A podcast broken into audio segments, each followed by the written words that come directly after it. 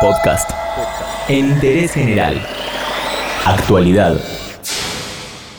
Otro de los temas destacados de este fin de semana, tal vez el principal en el ámbito político, tuvo que ver con las elecciones en Neuquén. Eh, como sabemos, ganó el gobernador, representante del Movimiento Popular Neuquino. Segundo fue eh, Río Seco, el candidato del kirchnerismo. Y tercero, Horacio eh, Pachi Quiroga.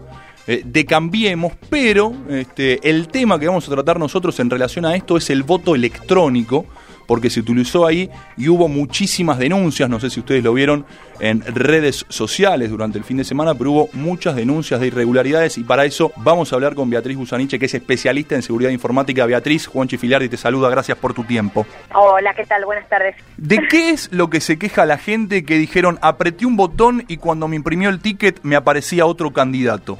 Bueno, eso es justamente la, la denuncia que vimos. Vimos varias denuncias vinculadas con el, el tema de que se imprimía que quien elegía su candidato en la pantalla, después cuando veía impreso su voto, había impreso un voto por, por otro candidato. Al mejor estilo Simpson, lo hemos visto en los Simpsons esto también. Eh, esta es la denuncia que hay y entendemos que la justicia electoral neuquina tomó cartas en el asunto porque justo en el medio del proceso electoral emitieron un comunicado diciendo que aquellas personas que estaban reportando irregularidades de este tipo y se les iba a habilitar que voten de vuelta. Quiere decir que la justicia electoral estaba reconociendo con toda claridad la existencia de estas irregularidades. Veremos ahora qué, qué dice la justicia sobre, bueno, qué va a pasar con esto y si se puede seguir usando este sistema y demás. Eh, en principio, ese es la, el reporte que hay de múltiples votantes, eh, a tal punto que incluso la justicia reconoce que esto ha sucedido, bueno, habrá que ver qué es lo que pasa con esos votos eh, que son votos nulos o si esta gente pudo volver a votar y demás. El punto, nosotros lo venimos advirtiendo desde hace 15 años, el voto electrónico no es una tecnología segura para confiar el sistema electoral. El sistema electoral tiene requerimientos que no existe en este momento tecnología que pueda cumplirlo, eh, que son preservar el secreto, la integridad y la transparencia y la auditabilidad del proceso electoral. En principio, lo que vimos en Neuquén es que hubo problemas con la integridad de los sufragios, pero también con la transparencia del sistema, porque justamente eh, esta, este tipo de denuncias generan desconfianza y no es posible controlar efectivamente si esto es así o no, digamos. Nunca podremos probar el fraude, tampoco podemos probar que no lo hubo, no sabemos si fue un ataque.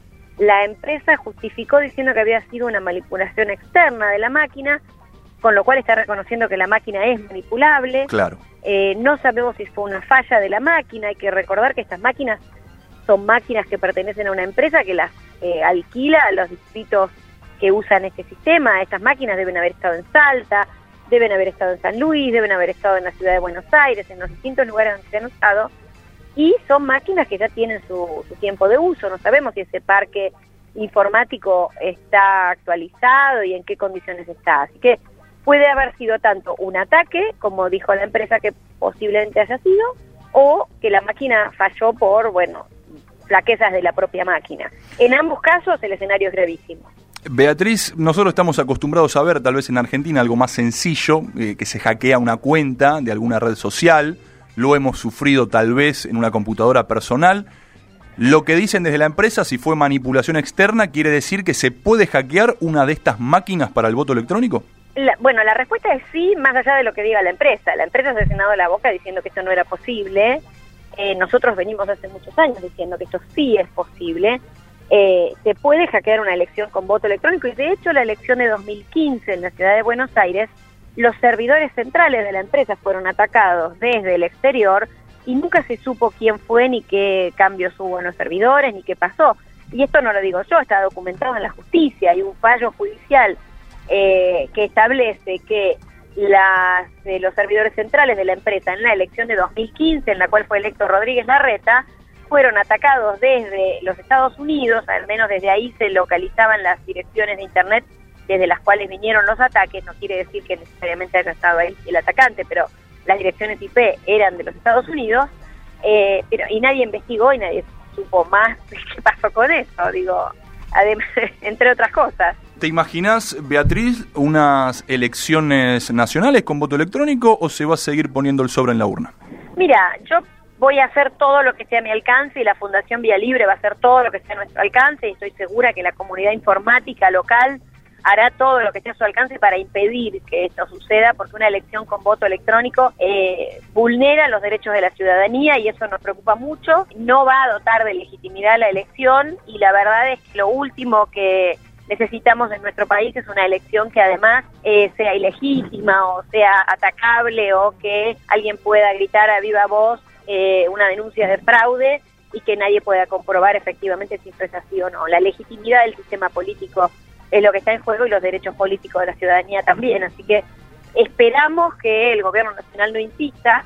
El, la media sanción de diputados de la reforma electoral eh, perdió estado parlamentario ahora a principios de marzo. Sabemos que la Alianza Cambiemos dijo, ya prometió que en caso de ganar la elección presidencial van a insistir el próximo año, pero bueno, estaremos ahí en el Congreso para tratar de evitarlo y que se puedan tomar decisiones de mejora del sistema electoral que no impliquen destrozar las garantías constitucionales del sistema electoral, como sería el caso del voto electrónico. Perfecto. Beatriz, clarísima como siempre, te agradecemos muchísimo el contacto con Interés General Radio y estamos en contacto para otra oportunidad. Bueno, muchas gracias a ustedes. Hasta luego. Ahí pasaba Beatriz Busaniche, integrante de la Fundación Vía Libre, especializada la Fundación Noella en Seguridad Informática. Entérate de esto y muchas cosas más y muchas cosas más en interésgeneral.com.ar.